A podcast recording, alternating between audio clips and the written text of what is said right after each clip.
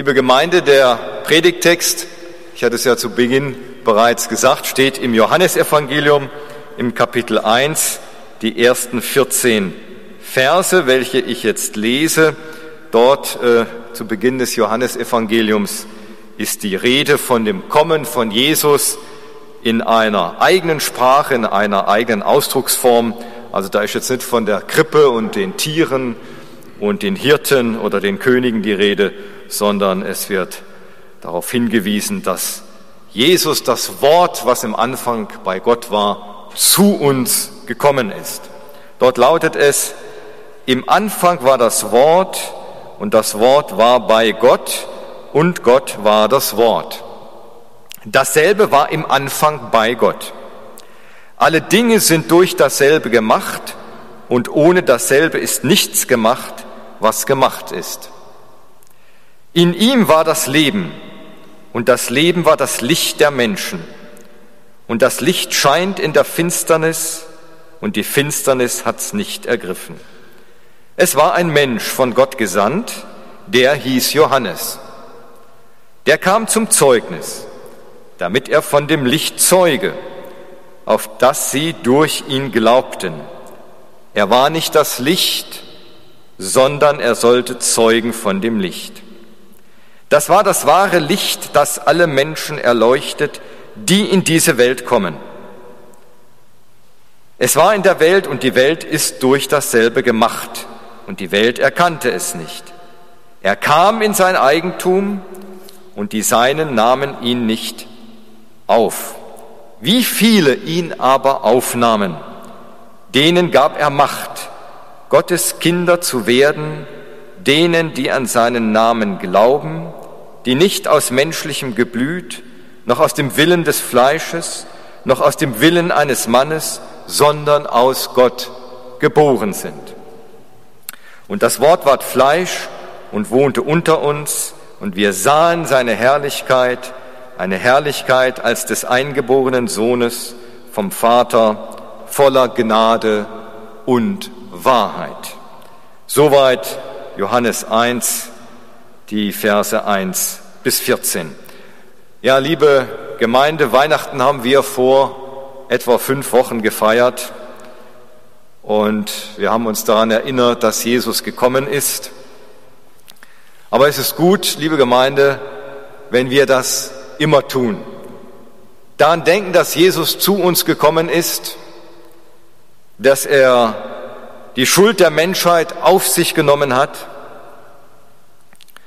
dass er dort als Menschensohn, als Menschenkind in einer Krippe, in einem Stall geboren worden ist und dass er, und das ist ja hier auch eine Aussage des Textes, dass er der Schöpfer aller Dinge ist. Wenn es hier heißt, alle Dinge sind durch dasselbe, durch das Wort, durch ihn gemacht. Alle Dinge sind durch das Kind in der Krippe gemacht. Er blieb ja nicht das Kind in der Krippe, sondern er ist aufgewachsen, er wurde Mann, er sammelte Menschen um sich, er predigte, er tat Wunder, er starb am Kreuz und ist dann von den Toten nach drei Tagen, als er im Hades war, in der Unterwelt, im Totenreich und dort, so sagt das auch der Petrusbrief, hat er gepredigt den Toten im Totenreich, ist er auferstanden mit einem neuen Körper, mit einem Lichtkörper, mit einem unvergänglichen Körper in ein neues Leben. Und das fing alles mit dem Kind in der Krippe an. Und wenn ich davon ausgehe, dass Gott in dem Kind war, dass es nicht nur ein besonderer Mensch war, wie man ja öfters hört. Auch wenn ich mich mit Bekannten über Jesus unterhalte, dann höre ich manchmal, naja, das war halt ein besonderer Mensch, ein Wanderprediger. Da gab es ja viele in der Geschichte, beispielsweise auch Buddha. Aber hier wird ja noch mehr gesagt. Hier wird gesagt, dass durch ihn der Kosmos, die Galaxien, die Sterne und Planeten entstanden sind. Auch unsere Erde mit den Tieren, mit uns Menschenkindern. mit den Seen und Flüssen, mit den Bergen und Meeren und den unzähligen Fischen im Meer. Das ist alles in dem Kind verborgen. Dann macht es einen auch nicht Wunder, dass er auferstanden ist, dass er dem Tod entmachtet hat und den Himmel aufgeschlossen hat, dass wir mit ihm gleichsam dort einziehen können, dass das unsere Bestimmung ist, die himmlische Welt. Das macht eben nur Sinn, wenn ich das sehe, dass in dem Kind Gott selber da war, der alles geschaffen hat. Dann bleibe ich nicht dabei stehen und frage, ja, wie ist das mit der Auferstehung? Wie habe ich mir das vorzustellen? Ja, mit der Vorstellung komme ich da auch nicht unbedingt weiter. Aber wenn ich das vertrauend annehme, wenn ich das glaube, dann erschließt mich, erschließt sich diese Wirklichkeit, mir persönlich. So wie Albert Schweitzer, der ja nun recht intensiv über das Neue Testament gearbeitet hat, Bücher über das Neue Testament geschrieben hat, über das Leben Jesu, wenn er dann sagt an einer Stelle in seinen Werken, wenn es dann so mit uns ist, dass wir gleichsam mit den Jüngern, mit Jesus am See Genezareth gehen und er zu uns spricht, komm und folge mir nach. Hier beschreibt das Albert Schweitzer sehr anschaulich und schön, so finde ich, dass es eine Gleichzeitigkeit gibt und Zeit und Raum gleichsam aufgehoben wird und Jesus zu mir kommt und mich in seine Nachfolge ruft. Da spielen die 2000 Jahre nicht mehr eine Rolle. Wenn der Ewige wenn Jesus zu mir kommt und zu mir spricht, dann gilt das genauso, wie er das zu Johannes und Andreas und Matthäus und so weiter getan hat, zu den Fischern, zu Petrus und spricht zu mir, komm und folge mir nach. Wenn der ewige, wenn Gott selbst zu mir kommt, dann tut er das auch heute noch, so wie er das zu Albert Schweitzers Zeiten getan hat, um 1900 rum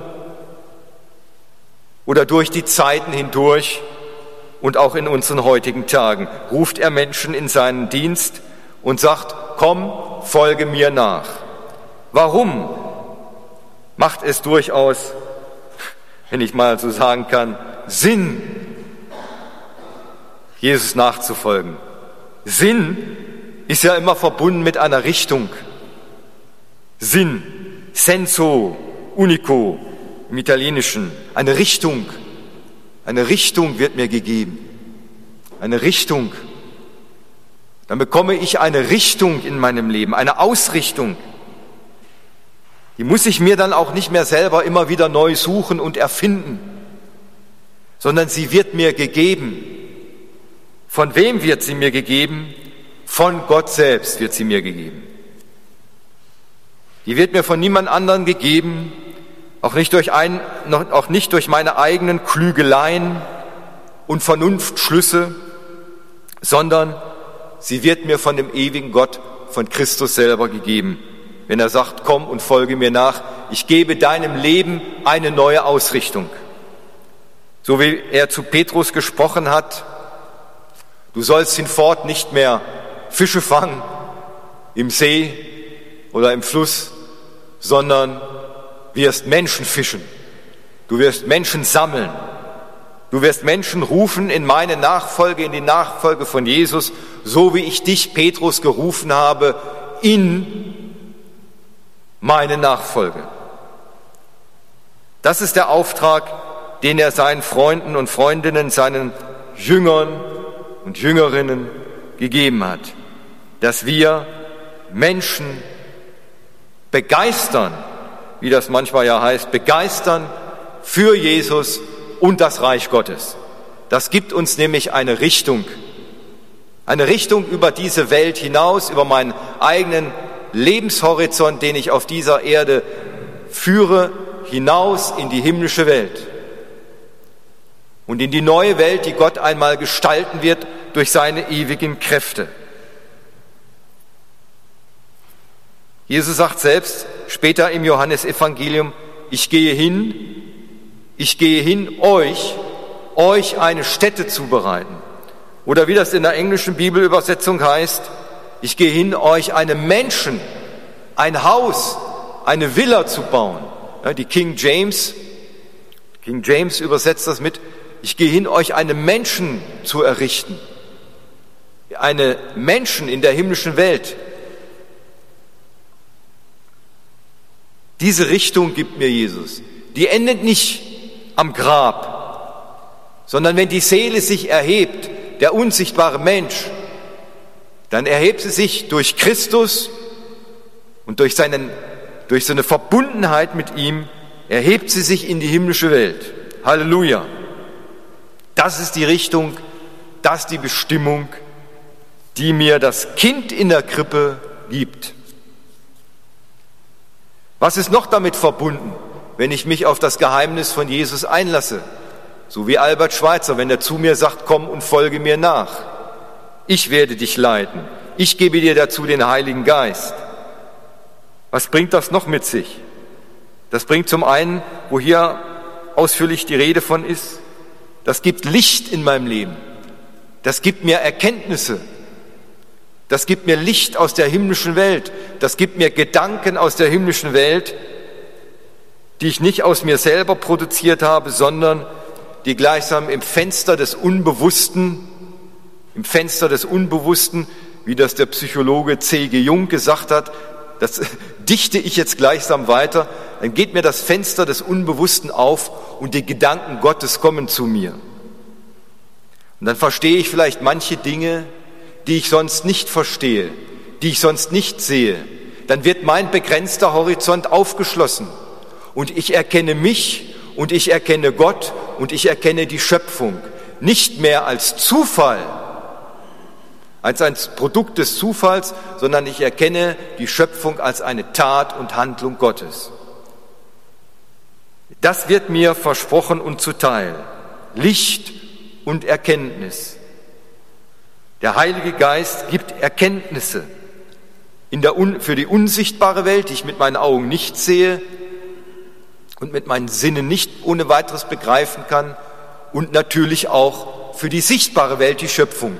Es war ja kein Zufall, dass Leute zum Beispiel wie Johannes Kepler tiefgläubige, tiefgläubige Menschen waren, aber in dem Glauben sich die Sternenwelt, die Planetenwelt, den Kosmos angeschaut haben, um den Spuren Gottes, um den Spuren Gottes gleichsam nachzusinnen und nachzudenken. Es gibt ja den bekannten Satz dann auch von einem ja, Naturforscher, könnte man sagen, Kosmologen, der sich Gedanken macht über Sterne und Universum, Albert Schweitzer, wenn er gesagt hat, äh, Albert Einstein, Entschuldigung, Albert Einstein, die hatten wohl Korrespondenz miteinander, Albert äh, Schweitzer und Albert Einstein, aber ich meine jetzt Albert Einstein, äh, wenn er sagt, äh, der Alte würfelt nicht. Das muss schon irgendwo eine gewisse Ordnung da sein. Das ist nicht alles chaotisch.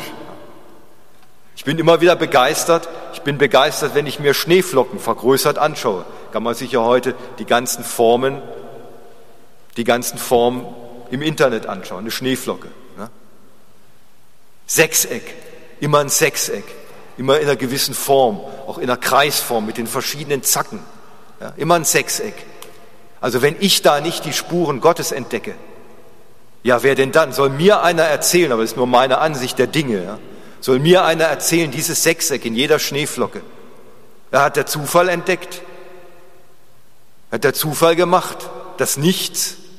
Da ist keine kreative Intelligenz dahinter, die Schneeflocken in dieser sechseckigen Form zu gestalten.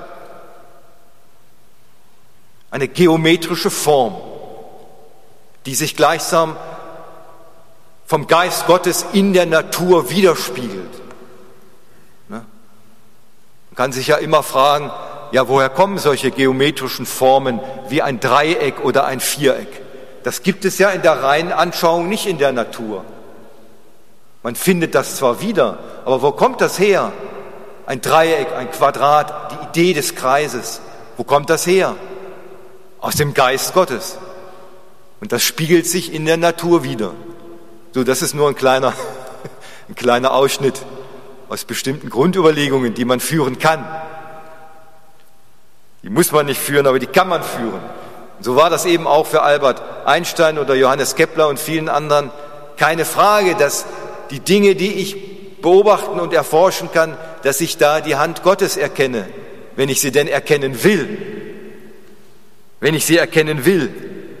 Wenn ich natürlich sage, es gibt keinen Gott und das hat der Zufall gemacht und, und, und der Generator, der Zufallsgenerator und was weiß ich, das sogenannte Nichts, natürlich, dann komme ich zu anderen Schlüssen. Aber das ist ja nicht das Thema heute. Aber das hängt alles mit dem Kind zusammen. Das hat alles das Kind in der Krippe gemacht.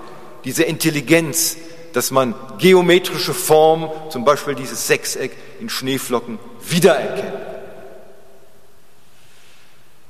Dann geht es noch weiter. Das sind die Erkenntnisse des Lichtes, die mir Gott geben kann und Gott geben will. Und dann vor allem nicht nur Licht und Erkenntnis, sondern Leben. Hier im Text ist die Rede von Leben, von Leben. An anderer Stelle heißt es, ich bin gekommen, dass das Leben in Fülle haben. Das Leben in Fülle. Dafür ist Jesus gekommen, dass wir das Leben in Fülle haben dass wir befreit werden können von Sorgenstrukturen, von Ängsten. Dafür ist Jesus gekommen, dass er mein Leben erfüllt. Mit was erfüllt? Mit seinem Heiligen Geist erfüllt. Mit seinen guten Gaben erfüllt. Mit seinem Frieden erfüllt. In der Welt finden wir keinen Frieden. Da brauchen wir jetzt nicht nur in die Ukraine schauen können wir an viele andere Orte schauen auf unserem Planeten. Da können wir auch in unser Herz schauen. Da können wir in die Häuser schauen. Wie ist es denn mit dem Frieden? Wie ist es mit dem Frieden? Wo ist der Friede? Ich kann da viel von reden, aber wenn ich den Frieden Gottes nicht bei mir selber erfahre und mich darauf einlasse und darum bitte, damit ich dann Leben die Fülle habe, dann nützt mir das nichts dann bleibt das außen vor. In ihm war das Leben und das Leben war das Licht der Menschen. Und Jesus ist gekommen, damit er mein Leben erfüllt, damit sein ewiges Leben schon jetzt in mich einzieht und nicht erst, wenn ich die Welt verlasse, wie viele sich das vorstellen. Das fängt heute schon an. Deswegen heißt es hier in dem Satz, wie viele ihn aber aufnahmen wie viele ihn aufnahmen, denen gab er Macht, Gottes Kinder zu werden, die an seinen Namen glauben. Ja, liebe Gemeinde, das ist das andere, was Gott mir geben will, wenn ich mich auf Jesus einlasse.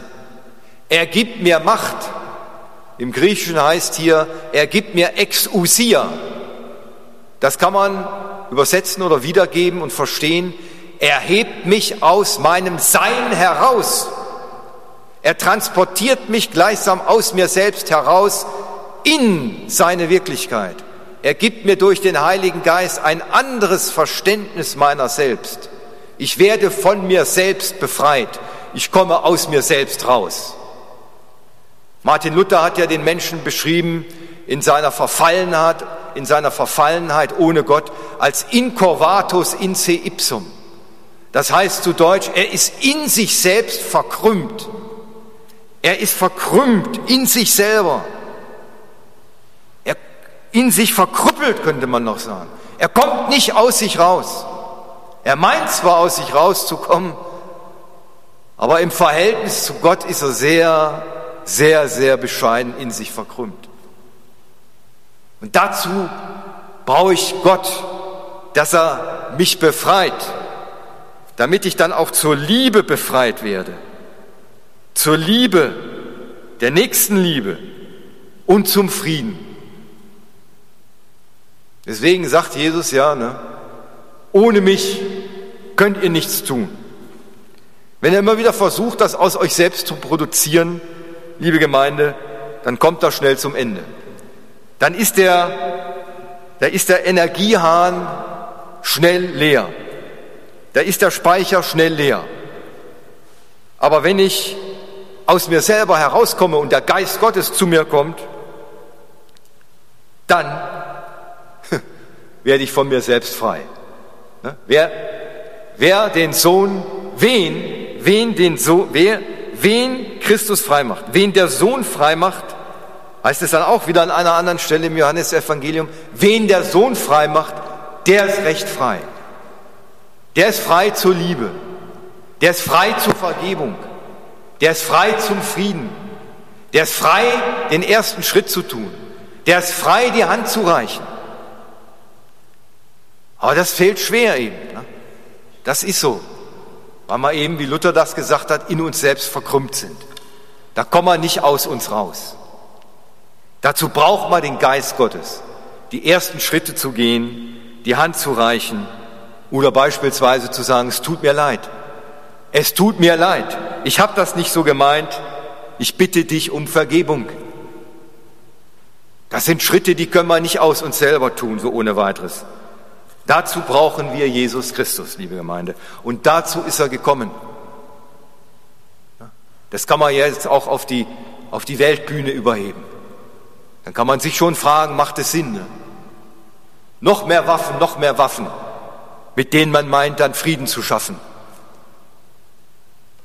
Also ich lese in meiner Bibel, lese ich, wenn dich einer auf deine rechte Backe haut, lese ich, was steht dann da? Ah, da haust du einmal richtig zurück, gell? Da haust du richtig zurück dann. Aber richtig ordentlich gibst da Konter. Steht bei mir nicht in der Bibel. Bei mir in der Bibel steht, wenn dich einer auf die rechte Banke haut, auf die rechte Wange, dann halte ihm halt noch die linke hin.